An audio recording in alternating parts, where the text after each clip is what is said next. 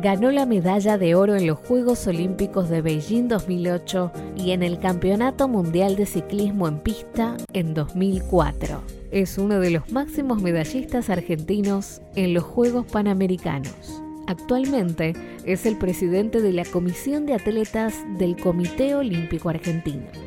Walter Pérez, en Entrevidas Olímpicas.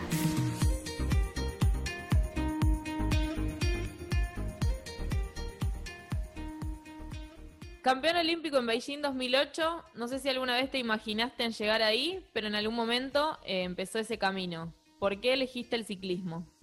No, bueno, la verdad que el ciclismo lo elegí porque mi viejo era un fanático de este deporte y nada, y me, subió a una bici, me enseñó a andar y enseguida nomás ya me llevó a mis primeras carreras. Al principio para mí era esto era un juego, no lo hacía como deporte y, y bueno, ya cuando entré un poco más en la adolescencia lo empecé a ver más como un deporte, tuve que cambiar ese clic para hacer alto rendimiento, que conlleva entrenar horas. Ya de chico empezás a soñar con estar en un Juego Olímpico, no con una ganar una medalla, sino con, ser representante argentino y obviamente en la máxima cita que es un Juego Olímpico. ¿Y cuándo te diste cuenta que querías de verdad dedicarte a esto, digamos, que querías dedicar tu vida a esto? Más o menos a los 16, 17 años, eh, a mí me gustó obviamente correr en bicicleta eh, y bueno, empecé a ganar eh, por mis primeros sponsors, empecé a ganar algo de dinero. Eh, bueno, eso me ayudaba también a seguir adelante porque mi viejo ya en ese momento no, me podía apoyar más porque estaba, era muy caro todo lo que era las bicicletas y todo eso. Y bueno, y ahí lo empecé a tomar más serio y más profesional, digámoslo, por, por un sentido de, de que empecé a ganar de dinero, ¿no? Entonces, nada, eh, ahí fue cuando lo tomé más, más allá de la pasión que le, que, le, que le, pongo y que le puse y lo que me gustaba, más como un trabajo y un medio de vida. Siempre vos nombrás a tu papá en los inicios del ciclismo. ¿Cuánto influyó a lo largo de tu carrera deportiva? Un montón, un montón porque él fue el que me subió, como dije antes, a la bici y mi mamá también es una que, que, estuvo siempre ahí ayudándome en todo, principalmente en el cuidado de las comidas, bueno, en los para que, yo salga a entrenar. A veces cuando uno no tiene ganas, eh, era la que me decía, bueno, vamos a entrenar y, hasta me llevaba a entrenar cuando mi viejo estaba laburando y, bueno, yo creo que parte importantísima. Ellos y, mis hermanos también, que, bueno, se fueron eh, acompañándome alrededor del, deporte que yo hacía y, bueno, cuando uno va teniendo éxito, esos, el, fanatismo se va más, más especial, ¿no? Y la motivación, o sea, porque creo que más allá de que tu familia te acompañe, que es súper importante, eh, creo que hay una motivación interna para todos los días levantarse y, poder ir a entrenar o, ir cumpliendo objetivos. No sé si vos te ponías objetivos cortos o tenías alguna en planificación o quizás al principio no. No, y bueno, es un poco las metas y los sueños que uno quiere llegar, eso es lo que te va dando fuerzas para, seguir entrenando y, levantándote. Cada que no tenés un buen resultado, esto junto con la familia, ¿no? Los más cercanos es lo que también te ayudan a, levantar de, esa derrota. En relación a las metas, los sueños, hay una parte importante creo que es también el después de los deportistas. Ahora se está hablando mucho de la doble carrera para los deportistas, eh, se está haciendo como bastante hincapié en la parte universitaria. Vos estudiaste, eh, estudias algo ahora, ¿te parece importante que los deportistas se formen académicamente para un futuro después del deporte? No, mirá, me parece re importante porque yo no terminé la secundaria. Eh, yo dejé la secundaria porque, como te dije al principio, mi viejo era fanático y a mí no me gustaba estudiar tampoco, no era que era un estudioso, entonces cuando estaba en el primer año de la secundaria se me complicaba entrenar y ir a la escuela, entonces yo un día agarré y le dije a mi viejo que no quería ir más a la escuela y mi papá me dijo, bueno, dale, empecé a trabajar conmigo, él trabajaba en la construcción, pero nada, duré una semana y me dijo, no, anda a entrenar porque él veía que, yo tenía como para, para, ser bueno en el deporte. Y después me arrepentí, obviamente, porque entendí que el, más allá de lo que va a ganar, la carrera deportiva no se termina mucho antes que la vida. Nada, hay que prepararse para, para el después, ¿no? Yo tengo ese, esa experiencia y la vuelco muchísimo a los chicos. Yo me terminé mi carrera deportiva y más allá de haber tenido un éxito en ella, no sabía qué hacer, estaba en un abismo porque no había estudiado, no tenía un título. Y bueno, y eso hoy lo que también eh, bajar a los más chicos, ¿no? Que hay que seguir haciendo una carrera a la par. ¿Y te gustaría terminarla o y después estudiar algo o no es algo que tengas en mente ahora? Mira, al principio sí la quería terminar, las carreras estas que hay para, los adultos, para, terminar la secundaria, porque tengo un hijo adolescente que también me podría haber dicho en algún momento, ¿por qué me vas a estudiar si vos no, terminaste? Mm. Después se me pasó porque me faltaban algunos papeles y no los pude conseguir. Y nada, y me empecé a estudiar otras cosas, eh, como ser entrenador, eh, porque digo, a ver, es lo que me gustaba, poder seguir el deporte y, y también digo que no por haber sido buen corredor de bicicleta me daba la, la prioridad por, para ser buen entrenador. Me tuve que estudiar y entrenarme para eso también. Y bueno, hoy estoy haciendo una, una carrera de, de, ciencia aplicada al deporte en la Universidad Austral, así que bueno, un poco estoy ocupado con eso y en aprender lo que es eh, el sistema de alto rendimiento. Justamente en relación al, al, retiro, vos tuviste una preparación, ¿qué fue lo que te llevó a tomar la decisión en su momento? La verdad que no, es como que los tiré al retiro, nunca dije el año que viene me retiro ni nada, yo siempre fui por eh, metas, digamos, o por objetivos. Mi último gran objetivo era estar en, un juego panamericano, en el sexto, que iba a ser Toronto, y ahí ganar una nueva medalla. En ese momento quedar como el máximo medallista para, de Argentina en, Juegos Panamericanos. Y lo logré, llegué a mi novena medalla. Pero también cuando llegué ahí y, terminó ese ciclo, estábamos muy cerca de clasificar para, para, los Juegos de Río de 2016 y bueno, y digo, bueno, hago un esfuerzo más, falta menos de un año y trato de clasificar. Tratábamos, era un equipo el que estábamos compitiendo de a cuatro y bueno, no se pudo dar esa clasificación y ahí fue cuando un día me levanté y dije, no, no, no corro más, no corro más, me frené, no entreno más. Estuve un año sin tocar la bici, pero estuve una semana intentando pensar qué tenía que hacer porque sabía que, que tenía que seguir viviendo, entonces tenía que generar un recurso para seguir viviendo y pagando las cuentas. Y bueno, y ahí fue cuando fui a hablar con la gente del alto rendimiento, del, del ENAR, y, le dije yo, bueno, tantos años de carrera deportiva, estuve casi 25 años en, alto rendimiento, 5 Juegos Olímpicos, una medalla, 6 Juegos Panamericanos. Si yo me voy a, trabajar de algo que no es el deporte, eso me lo llevo conmigo. Y a mí me gustaría volcar toda esa experiencia. Y ahí, bueno, la verdad que estaban justo los Juegos de Buenos Aires 2018 y empecé a trabajar con, con todos los atletas que, que en ese momento 14, 15 años y que no entendían lo que iba a ser, lo que iba a ser su primer Juego Olímpico. Y entonces volcarlo de ese lado la experiencia y, que ellos se transformen en atletas de alto rendimiento, bueno, fue un poco el objetivo, ¿no? Claro, digamos que fue medio un retiro de un día para el otro que ya lo tenías en mente, pero como que de repente dijiste, bueno, hasta acá llegamos. Sí, sí, fue, a ver, no lo, no lo vi tan mal. Sí, extrañé un poco salir todos los días a entrenar y todo eso, porque bueno, tenés mucho tiempo libre y a veces no sabés en qué ocuparlo. Pero bueno, por suerte eh, esta oportunidad que me dio Lenar me hizo que, enseguida me, ocupe la cabeza en, otra cosa y, bueno, y eso creo que también es lo que me, que me hizo pasar el retiro más, más tranquilo, ¿no? Aunque a veces después del año, así, como que quise volver a, hacer algunas competencias y, bueno, y hoy por hoy sigo entrenando lo que puedo, también para mantener un poco el, físico, pero bueno, a veces con el trabajo ahora entiendo que se hace más complicado. Claro, sí, además que tantos años de hacer algo se debe sentir como un vacío, me imagino, al principio, ¿no? Como, pero bueno, también está desde tu lado que saliste a buscar, digamos, ese, esa herramienta o ese trabajo que, que te permitía mantenerte en contacto con el deporte una vez que, habías dejado, digamos, tu, actividad de todos los días. Sí, la verdad que sí, se siente, se siente un vacío, pero en realidad es mucho la cabeza, porque yo durante un año no la quise ni tocar a la bicicleta. Entonces tenía amigos que me decían, vamos a entrenar, vamos a salir a rodar, y nada, y yo le decía que no, que no tenía ni ganas. Y bueno, y después casi de un año sin, sin tocarla, y dije, bueno, no, voy a empezar a, salir y a, y a hacer lo que hice toda la vida, que era entrenar. Y hablando en relación a esto del trabajo, justamente, sabemos, bueno, que, que Lenar quizás vos tuviste la mayor parte de tu carrera deportiva no había un ente de, alto rendimiento como, como, el que hay ahora. ¿Vos pudiste vivir 100% del deporte o tuviste algún tipo de apoyo económico durante tu carrera?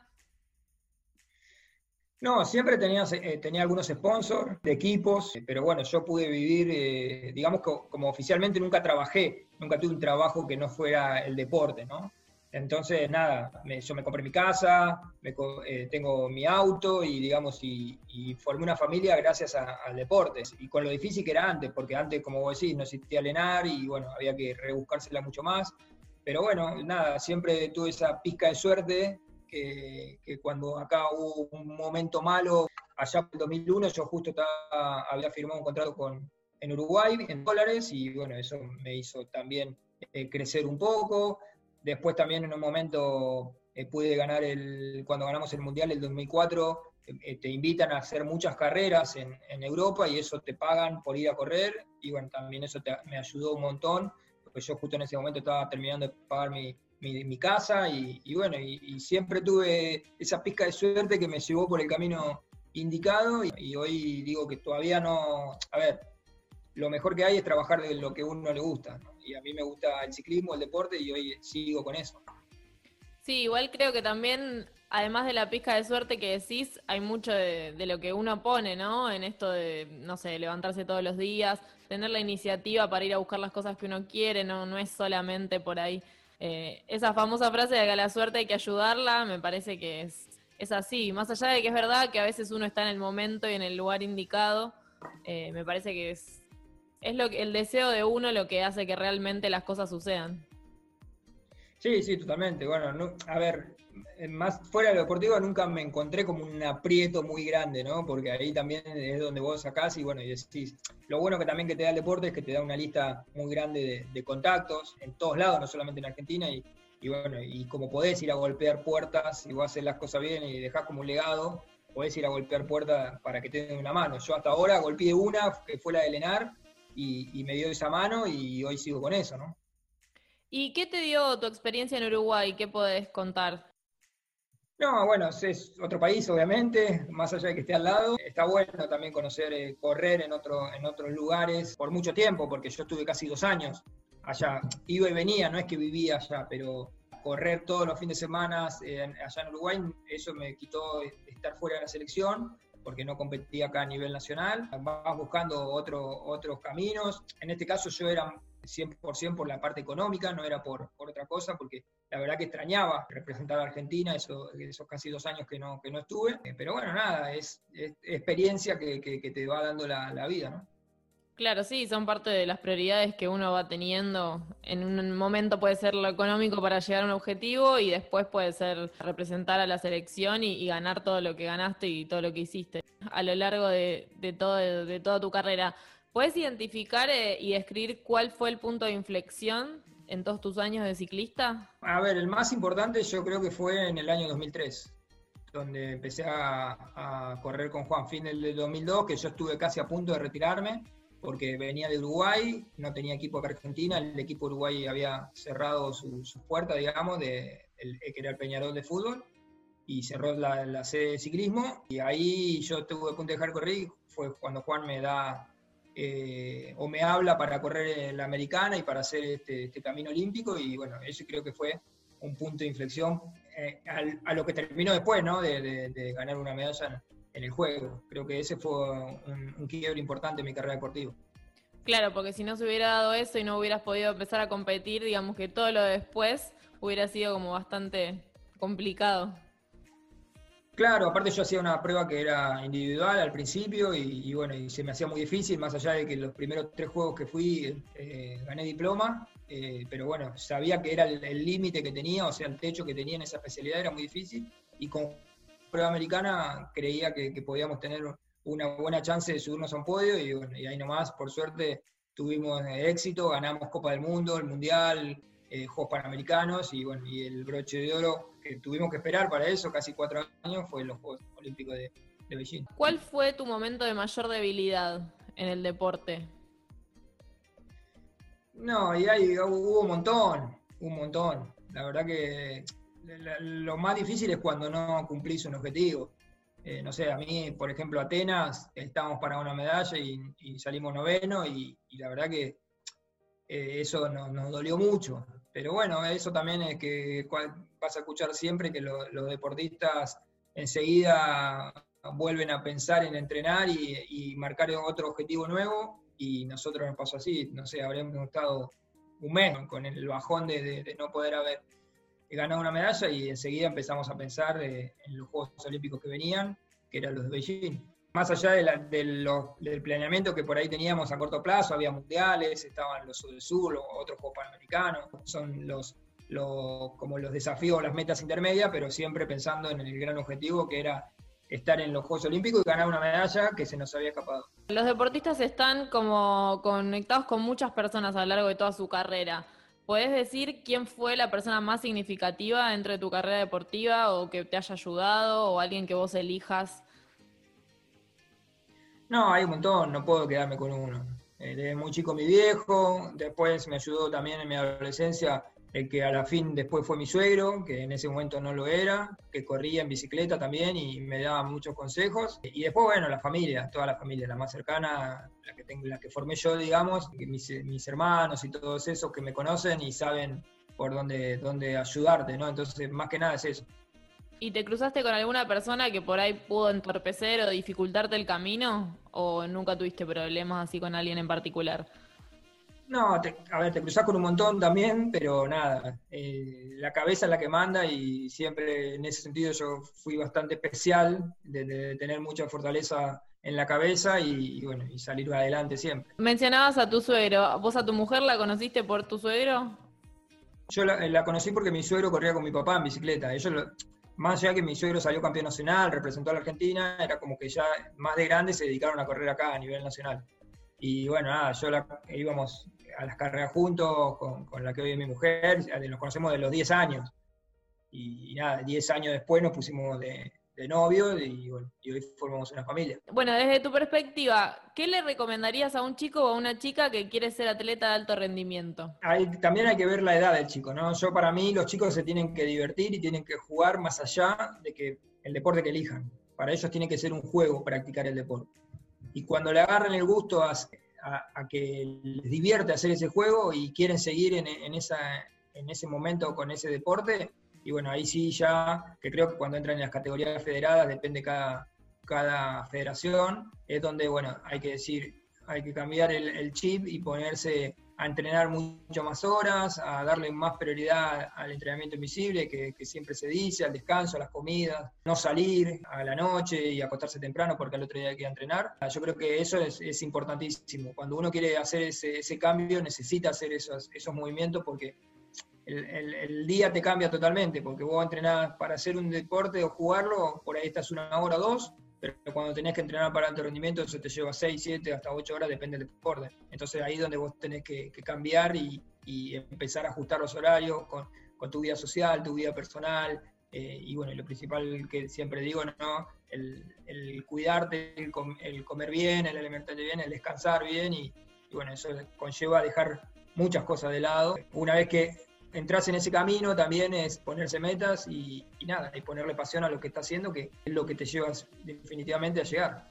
Claro, es un cambio totalmente de hábito, o sea, hay que estar como preparado mentalmente también, ¿no? Digo, es difícil a veces porque pienso y digo, es una decisión que se tiene que tomar cuando uno es muy chico quizás y no sé si tiene las herramientas o los recursos psicológicos como para estar tan determinado para hacer algo así, digamos. No sé si a vos te parece importante el tema de un acompañamiento psicológico desde chicos o de más grandes, o lo ves importante para algún momento determinado de la carrera del deportista. Por ahí era algo que antes no se usaba mucho.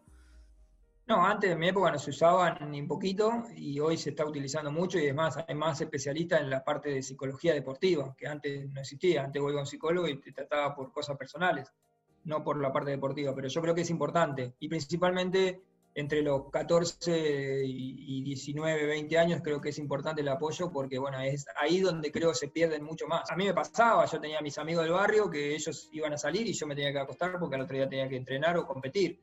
Entonces, esta parte es la más difícil, porque siempre te, llama, digamos, lo, que no está bueno para el deporte. Eh, las salidas, eh, acostarte tarde, comer cosas que no, que no van, y, bueno, ahí creo que es importante eh, la parte psicológica una vez que se, pasa ese, ese salto, digamos, eh, ya uno se pone más en seriedad o más serio y, bueno, y busca objetivos. Claro, bueno, por ahí después de grande puedes salir un poco más, después del retiro, puedes salir. Sí, después del retiro, después del retiro puedes comer, salir, hacer cosas que no, que no jugar, practicar otro deporte. Pero no, creo que nada, en esa parte los chicos hay que, hay que apuntalarlos porque son los que donde más dejan en, en la mayoría de deportes eh, la brecha que, que más los chicos o se dedican a estudiar y no quieren entrenar como tienen que entrenar, eh, o económicamente no le va bien y se buscan un trabajo. Hablando de los chicos, siguiendo con ese tema, quizás vos, no sé si te pasó cuando eras chico o si lo ves ahora, eh, ahora estamos como en un momento de bastante denuncias sobre distintos temas. No sé si sufriste algún tipo de discriminación dentro del ambiente deportivo vos en tu carrera o si viste que eso pasó. No, no, por suerte no. No me pasó personalmente y nunca, nunca lo vi, al menos acá en Argentina, que, haya ese tipo de, discriminación fuerte, digamos, ¿no? Eh, creo que, estamos en ese sentido la, mente bien abierta y, nada, y dispuestos a ir por el camino correcto. Sí, quizás eso también es algo que, desde mi opinión personal, en los colegios quizás es donde más fuerte se tiene que, trabajar, quizás desde más chicos todavía. Sí, sí, es una parte también, eh, depende de cada familia, ¿no? Porque, como dice el dicho, cada familia es un mundo y es también la educación que le puede dar sus padres, acompañado de lo que, lo que van a vivir los chicos en el colegio. Entonces creo que es un conjunto para que esos chicos, el que discrimina, que no sea, que no lo haga y el que esté discriminado, que trate de mejorarlo. Volviendo a tu carrera, no sé si te acordás, si puedes describir el primer momento que representaste a la selección argentina, la primera vez que competiste.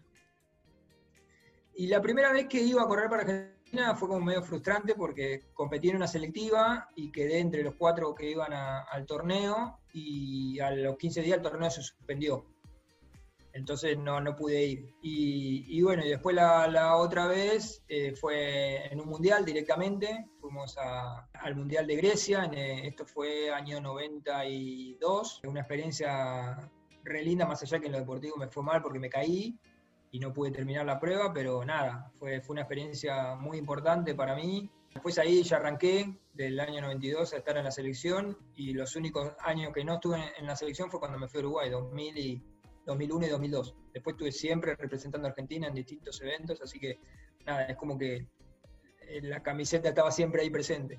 Tenés la camiseta puesta ya de por vida. Sí, bueno, eso sí, está la bandera en el corazón, eso no, no se cambia por nada.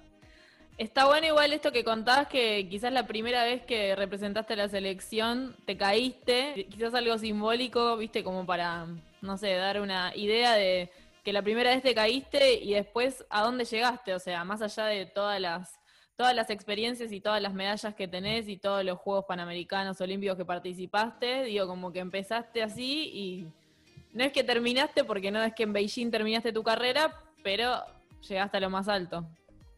Sí, bueno, son, son a ver, eh, creo que ya el que viene corriendo de antes yo me había caído un montón de veces, pero bueno, la primera vez que represento a Argentina me caigo, eh, bueno, nada, es como te da aliento también decir, bueno, todavía me caí, la próxima voy con todo.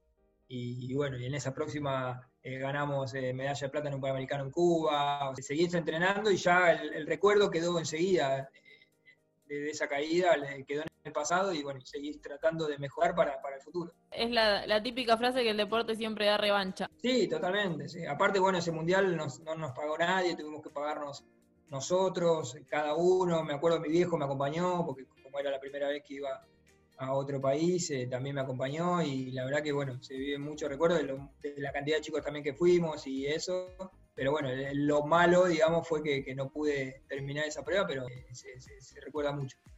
Bueno, y justo ahí nombraste que, bueno, habían tenido que pagarse todos ustedes, sabemos las mejoras que hubo durante todos estos años, pero ¿qué cosas aún debe mejorar Argentina para poder desarrollar el deporte amateur de manera más eficiente?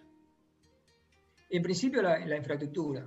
Estamos muy, muy flojos de, todo eso, lo que es en, muchos deportes. Hay otros que, están más avanzados o que es más, más fácil, pero en, en muchos deportes no tenemos infraestructura.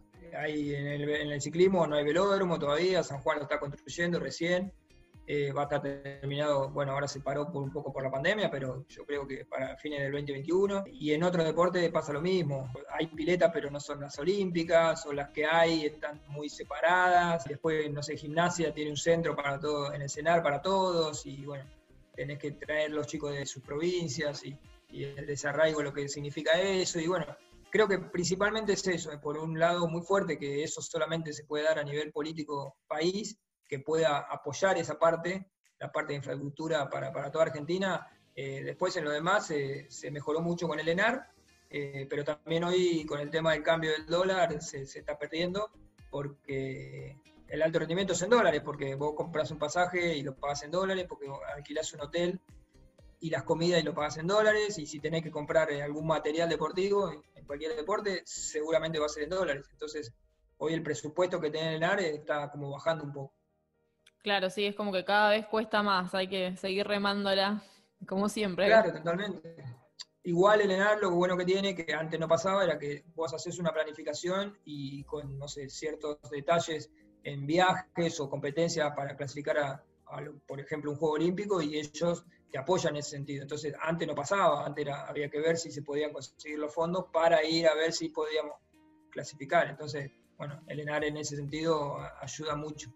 Claro, sí, sí, sí, es muy importante en relación a antes que no, no tenían ningún tipo de apoyo. Había que por ahí que los deportistas mismos tenían que salir a buscar sponsors sí o sí para poder viajar y todo eso.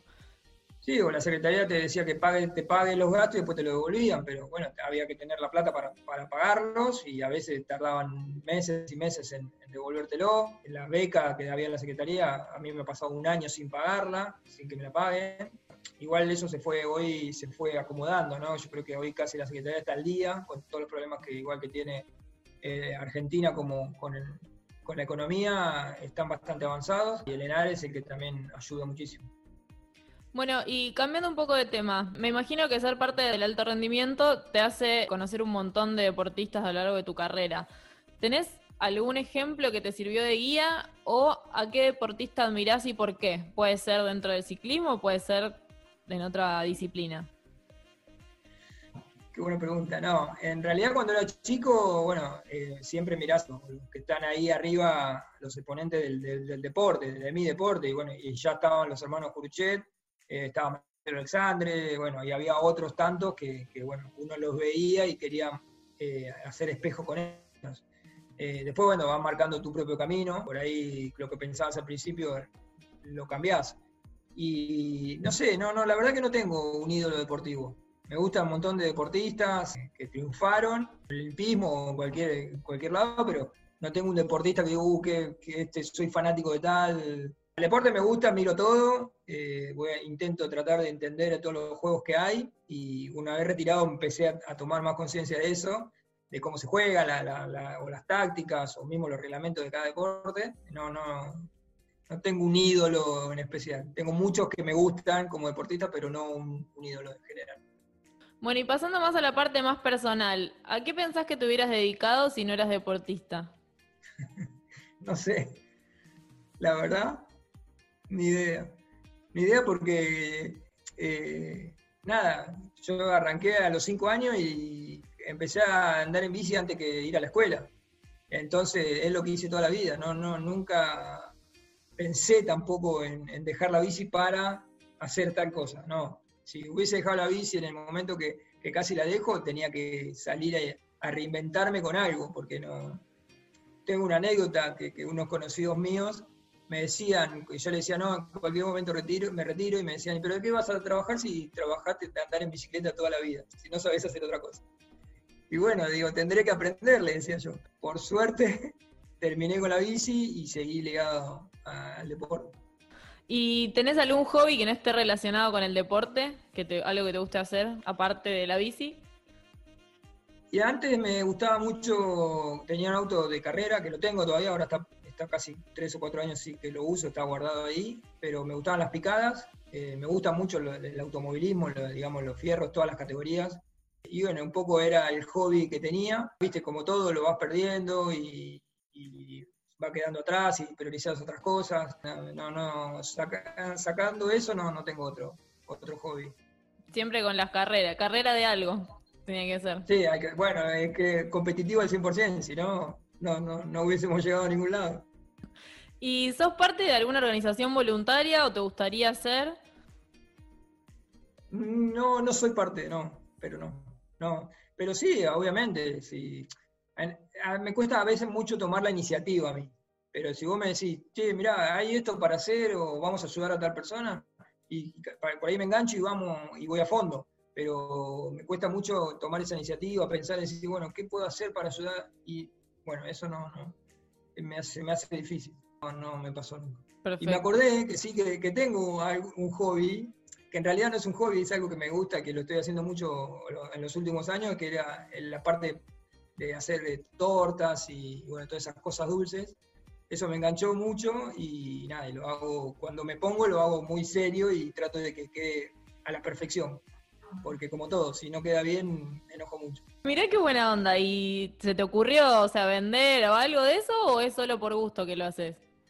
No, es solo por gusto. Una dos veces en realidad hice para vender, porque un amigo que tengo que tiene un, negocio me decía, tráeme que yo te lo vendo, tráeme. y bueno, me hinchó tanto que le hice, pero fueron dos veces nada más y no, no, lo, no lo veo como un negocio, lo hago por hobby y si nadie, si alguno de mis conocidos o mismo mis, familiares me piden, che, ¿me haces una torta? Bueno, dale, ¿de qué la querés? ¿De qué forma? ¿Con qué dibujo? ¿Con qué diseño? Y ahí me mando y trato de investigar un poco y, hacerlo.